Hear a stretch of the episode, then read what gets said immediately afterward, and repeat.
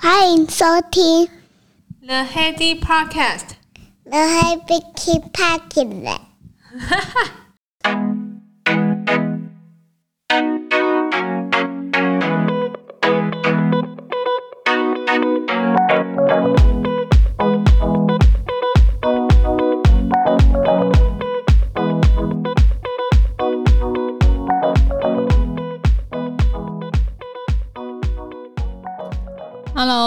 迎回到 The Heady Podcast。今天刚好是录音时间，是七夕情人节，大家有有特别的怎么过吗？七夕情人节比起西洋情人节来讲，我觉得西洋情人节比较比较好记日期，诶，所以呃，通常都是到七夕的前一天还是当天，我才会呃，因为网络上面的讯息还和其他的人的提醒，才知道哦，今天是七夕情人节。就是没有一个特别会记录下来过的节日，可是我觉得可以利用过节的名义行那个偷懒之实。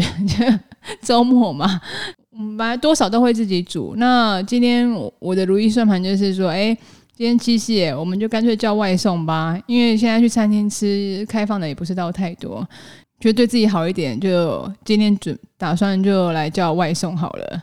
全天外送餐，帮自己放松一下。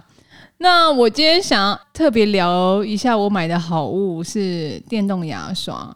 我这个有点研究，就是因为我总共买了两两款市面上最大的牌子的电动牙刷。我不是刻意一次买两个啦，没有那么浪费。就是之前一开始是买 Oral-B 的电动牙刷，那那个牙刷蛮高级的哦，市市面上大概要四五千块。的电动牙刷，那因为那是我第一支的电动牙刷，那用起来它其实蛮设计蛮高级的，它是有大概五六段的那个嗯不同的模式，比如说洁牙、很敏感啊，还是一些什么样的洁的模式，总共大概有五六段。它还有压力感测器，不过它的刷头，它它卖的刷头都是圆圆圆形小，就是一颗牙齿那种大小的圆形。后来我我越刷，我就觉得我的牙齿牙龈好像有一点点萎缩，我不知道是我的幻觉还是怎么样。啊，刚好又看到一个那个牙科医生的那个 YouTube，那他就有在比较电动牙刷。他说飞利浦跟 Oral-B 就是这两个主要的电动牙刷的大牌子啊，他会推荐飞利浦为主要的选择的的电动牙刷。噔噔，我就自己心里有点。作用，想说那那那是怎么了？两个差异在哪里？我觉得他讲的蛮有道理的。飞利浦这一款呢，我我加购的是呃 Sonicare 四三零零，哎，没有叶配，我先说，就这一款比起 Oral-B 的那个六千多的牙刷啊，其实这一款大概换算起来大概三四千块，大概跟 Oral-B 差了两千多块的价差，比较便宜。看起来也是比较阳春，它它的按钮只有一一颗，没有没有所谓的显示画面了。可是我觉得其实这样也就够了，因为它其实你不要看它只有一颗按钮，它有的功能其实在 Oral-B 上面的它该有的功能都有。就比如说，呃，它只有两段啊，两段的那个洁牙力道的模式，可是它有计时哦，就是它可以帮你计时。每一排下下侧大概外面外侧花三十秒，内侧花三十秒，然后上面呃内测三十秒，外测三十秒，总共两分钟的时间。那所以你在刷牙上面就也不用特别特别去按码表啊，然后你就照着它那个 tempo 跟感应指示，就是可以操作完全程，是一个蛮简单大方的设计。主要的好处，sony care 这个牙医师在分享的时候啊，他说主要是还是刷头的设计啊，因为 sony care 的那个刷头的设计啊，它是属于比较像一般款的牙刷是长扁型的。那因为我们刷牙其实不是要刷牙齿，是要刷牙齿跟牙龈的这个。这个区块，所以比起圆的来讲，长扁形会比较适合刷，就是牙比较难刷的这个区间，就是牙齿跟牙龈的接缝处。呃，压力感测器来讲的话，他也觉得呃，Sonicare 飞利浦的 Sonicare 会比较呃适合每日的刷牙使用。为什么呢？因为其实我自己有感觉得到，因为一开始我用 Oral-B 的话，它的那个我就算再怎么轻哈，我就觉得有够。大力，然后刷完的时候会觉得说好像有被抛了一层光的感觉，难怪我的牙龈有越来越萎缩的倾向。我就问牙医生说：“诶，是跟电动牙刷有关系吗？”他就说：“那你的电动牙刷有压力感测器吗？”飞利浦的 Sonicare 的话，它其实是就是类似像呃快速震动的方式，然后呃它在压力感测器的设计上面会比呃 Oral-B 来的更温柔。个人。实实际使用过两台的电动牙刷的真心推荐，就是如果你就是想要入手电动牙刷，还是说你正在使用 Oral-B 的话，可能要稍微留意一下。呃，个人真的实际使用过后，大推飞利浦的 Sonicare。这这个牌子的话，在网络上面通路都有卖。那不过评价听说 Costco 卖的比较便宜，或许你也可以去看看。牙线来说的话，因为飞利浦它没有出牙线，那我倒觉得 Oral-B 的牙线出的蛮不错的。那它就是比较滑顺一点点，然后是也是 Costco 可以买得到，就跟一般的市面上的呃牙线的那个材质有一点不太一样。我再找图片给你们看好了，先分跟大家分享一下这两个的比较。那因为今天是七夕嘛，我还是想要借由。业务的角度来看一下，就是跟另外一半相处的时候，你或许可以把你的另外一半当成客户一般，用这样的相处模式，你可能生活上会跟另外一半比较容易沟通跟相处。有兴趣的话，请继续收听。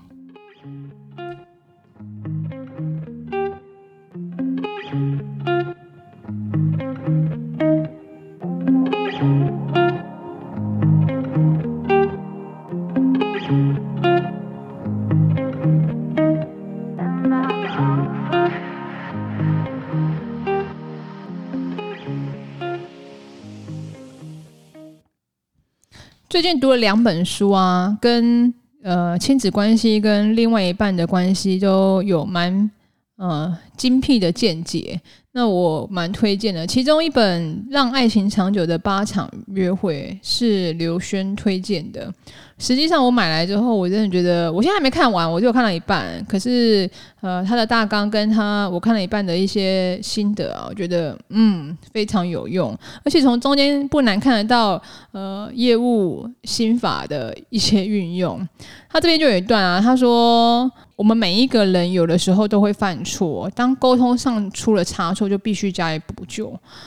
就是沟通对于另外一半相处，或者是你跟家人相处，都是蛮重要的事情。对于业务来讲，也是一个非常重要的课题，算是基本功啊。那他说，幸福的关系并不是代表不会争吵，而是在每一次令人遗憾的事情发生之后，能够及时修补，并维持两个人之间的连接。也就是说，要会沟通了。沟通不是说我讲你听就好，应该是说两个呃说出。自己的观点，然后是用一个比较合适的场合跟合适的语气。我我自己有观察到，在业务上面有三个特点，我觉得可以用在另外一半或者是用在跟家人的相处上面，我觉得非常好用。呃，我不是什么爱情大师啊，可是我觉得业务用在伴侣跟家庭的生活来讲，一一定一定是相对吃香的。所以今天想跟大家分享三点。那第一点的话，其实。我们有有时候在卖东西的时候啊，我们知道这个东西其实并不是十全十美，那我们也会在卖给客户之前，先跟客户讲清楚它的缺点，先放大这个缺点之后啊，那你在呃实际在交机还是实际在交货的时候，客户就不会认为那个是个缺点。呃，就拿前阵子买了一个。蓝骨头沙发就是当做阅读的一个靠背，我看起来就觉得很好用，很好躺这样。呃，也是跟 Jason 就先跟他赖了图，说，哎，我觉得我想买这个放在家里，因为平时家里是两个人共同的空间，那种体积比较大的哦，我我们还是会互相知会跟讨论一下。他就说可以啊，如果要的话就买吧，我就买了，我就网购订了木吉的。蓝骨头沙发，然后就一来，我真的有点大傻眼，因为它那个材机比我想象中的大了一号。就感觉跟我们的客厅有一点突兀，就对了。它是对于成人来讲，可能对于男生来讲，其实真的算是刚好；对于女生来讲，或者对小孩来说，就是材积显得蛮大的。然后加上我们又是公寓的空间，所以放在我们好不容易有一点就是沙发前区的一个小活动的空间的时候，你就会觉得说它特别的突兀跟特别的大。那我个人是有这个隐忧，我想说，嗯，感觉好像有一点怪怪的。因为买都买了嘛，我就那一天他回来啊，他在他还没入门的时候，我就跟他说：“哎、我跟你说，我跟你说，那个蓝骨头沙发我买了啊，不过吼，他跟我们家的比例比起来，有一点太大了。”他说：“真的吗？我来看看。”然后结果他一看，他说：“嗯，好像还好哎，就没有，就沙发蓝骨头沙发不都是这样吗？所以那个大小，他觉得再小可能也不太适用。”后来回头想过来，我不是刻意要跟他这样说，可是我觉得这个有一点运用到平常就是业务销售技巧上面的这个先揭露缺点的这个这个说话的模式啊，因为我就先跟他说了这个缺点，那个 size 实在有点大，我自己都觉得有点就是尴尬。然后经过我我这样说明之后，他反而看这个。蓝骨头沙发，他觉得其实还好，没有想象中这么大。那我们就暂时还是收下了这个蓝骨头沙发。读书我觉得蛮好用的，可是必须要在冷气房。夏天如果你没有开冷气跟吹电风扇的状况底下，你去坐那个蓝骨头沙发，你的背会像火烧一样般的 热烫，所以应该比较适合冬天使用。不过是一个很好的阅读的椅子啦，跟如果空间够的话。不是这么突兀的话，也是可以考虑入手的一个家具。第二个的话，我想要针对的是，就是比较不擅长的事情的话，其实我们可以考虑外包。一间公司来说好了，就是业务有业务专责的事情。业务专责的事情以外，有内勤啊、工程师啊、专员啊，大家都把自己擅长的事情，就是做到一个极致。那我觉得跟另外一半的关系也可以运用这个道理，就是我们不擅长的事情就算了啦，就不需要勉强彼此。因为我曾经勉强过他跟我自己打扫这件事情。公寓就像我刚刚讲，公寓其实不是这么的大，扫起来如果两个人硬要帮忙扫一下的话，其实。半天一天，大概 routine 扫起来应该不是什么太困难。我一开始是觉得这样想，我们两个就把公共区域划分了一下，然后就就指定说啊，那我们就今天就把这些地方给扫完。就我发现啊，那天扫完啊，我们两个真的是气场都很低，然后很很疲累，因为我们都不爱打扫。说实在，不是脏，可是就是。你要真的要扫，然后就是一个大工程，所以对我们来讲，我们不是不不能做，可是做起来就是相对上面比较没有技巧，没有专业的人来技巧，也没有专业的人打扫的干净。所以后来我就跟他提议说，既然我们都这么不擅长，而且觉得蛮耗费耗神的话，我们要不要把这件事情给外包？他也蛮同意这件事情的，因为其实外包。请人家来大扫大扫一次，台中的价码大概一千三、一千四左右啦。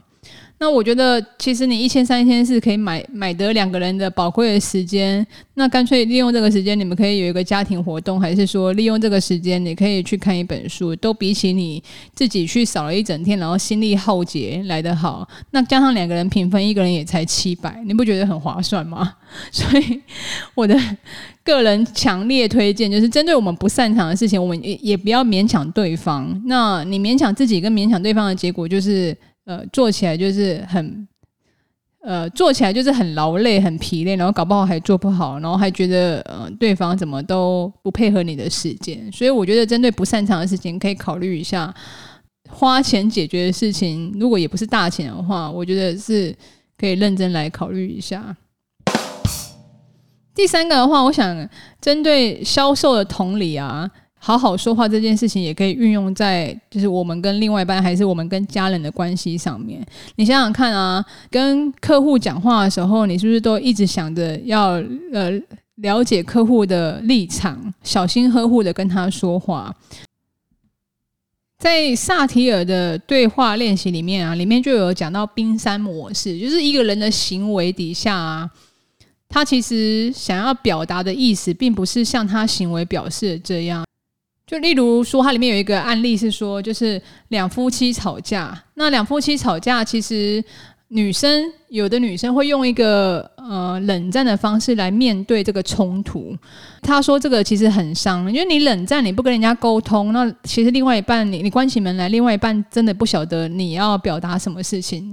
男生没有这么聪明，我觉得就是不好猜。你看买礼物，我觉得呃。买到最后，我觉得倒干脆你倒不如自己说你想要什么东西，让他去帮你付账就好了。因为你你会发现，你经过呃一些期待跟等待之后，男生送的东西跟你送的东西，永远角度上面是跟有一个天差地远的天差地别的差别。他的那个故事啊，就是说，如果你你是女女生的话，你用。沉默的方式来冷处理、冷暴力对方的话，其实对两方的关系其实是很伤的。那他在做那个冰山对话练习的时候，他就那个太太是觉得说，如果继续说话，两个人可能会吵架，所以他让自己冷静冷静十分钟，情绪过去就好了。讲师他就说啊，那你有将这样的讯息告诉你的先生吗？然后太太就说没有啊。他的感受其实他期待是冷静十分钟，情绪就能过去。可是先生他没有让先生知道，老公会一直问说啊，你怎么了？你怎么都不说话？你怎么又不讲话了？讲师就转过头来问先生说啊，那你一直问他你怎么了？你的内心的感受是什么？焦虑是什么？然后你的感觉是什么？先生就说：“我不晓得他怎么啦，他就突然不说话。在成长过程中，就是他有时候看爸妈吵架，会有一方不说话。小时候就会站在妈妈的旁边，然后靠近妈妈多一点。他心里会感感到焦虑、害怕，就好，他害怕妈妈会离开家。”虽然妈妈没有离家出走，可是说说过好几次她要离家出走，所以小时候的那种因果就会让她长大，对于另外一半不说话的时候，会会直接联想到他要离开他。你不会听起来有点让人心疼吗？那所以在这个案例里面，他们实际的对话，呃，太太也会觉也会觉得说啊，原来他小时候还有这个这一段故事，先生都也没说，然后先生也不晓得太太为什么不说话，他们就回溯了一下内在的焦虑啊，就是先生就会认为不说话就等于离开，然后他就会焦虑跟害怕，比起。你都沉默不说话，的话沉默是金的话，我觉得在一段关系还是在跟家人相处里面啊，你反而多说出你的感觉跟关联，那大家坐下来讨论一下，我觉得其实是相对比较会有一个正向发展的事情。就是那那本书里面写的冰山练习，在交谈里面加入自己的感受，其实有一些有一些公式，你可以试着说说看。那这个感受你可以用在呃任何就是业务啊，还是家人，还是另外一半。那你可以试着说，我现在觉得怎么样？就比如说，我现在觉得害怕，我现在觉得有一点疑惑，我现在觉得受到忽视。你现在觉得怎么样？就可以把直接把那个名词填上去，讲出我现在觉得怎么样之后，你要下一步可以说，那你为什么会有这些感受？所以这可以是描述一段，就是你像刚刚讲的那个儿时的记忆，或者是你对某件事情的观察和见解。这个是表达感受。如果是表达同理心呢？就是我们很常在业务上面也是在讲，我们必须要有同理心，才能够了解客户想要的东西啊。同理心的话，你可以用用看，是这样子说：诶，你说的真的很有道理。我了解你的感受，我了解你的感受，这个很好用在呃，当客户要客诉的时候，比如客户很生气打来的时候，就跟说：啊，你们那产品怎么这样啊？你就可以跟他先说：嗯，我了解你的感受，然后再陈述你你想要跟他回答的事情。这两个公式我觉得蛮好用的，感觉就好。其实有的时候在沟通上面，其实。并不是需要怎么样的口若悬河的进行一场谈话，反而是你静静的听他说出来的话，然后重复确认。那其实对方就会认为你真的有在听，然后你真的觉得跟他是同理站在一起这样子。以上就是今天想要跟大家分享的啊，就是我曾经听过。吴淡如有讲过啊，说你如果把对待另外一半啊，就是他曾经他先生可能在外面也是很劳累，回到家里就是脾气也是就是不太有耐心，那他就直接跟他说：“哎，你你可不可以不要把我当你的老婆？你只要把我想成你的 VIP 客户，只要一半，你只要对 VIP 客户态度的一半来对我就好了。” 我觉得这非常有道理耶，就是我们对客户一定都是小心翼翼啊，就我们对家人怎么会相处久了就感觉很像都没有包袱，甚至会比对外人来的差劲呢？我觉得这个就是我觉得可以把业务技巧用在生活上面，你把你的另外一半，就是你不要把老婆当老婆，把老公当老公，那在。生活相处的尊重跟就是互相同理上面的话，可以用用刚刚的一些句子。那我也蛮推荐你去读那两本，一个是萨提尔的对话练习，李重建写的；另外一个是让爱情长久的八场约会，是呃美国婚姻权威高特曼写的。那这两本它其实都有蛮深厚的一些应用的技巧，也可以从伴侣跟亲子之间的一些运用的一些。生活的对话，然后进而衍生回来，就是在业务销售上的场景上面，我觉得有互通的感觉，给大家做参考。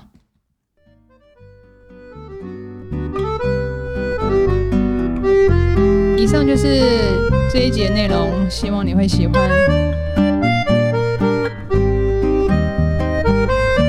那我们下周见啦，拜拜。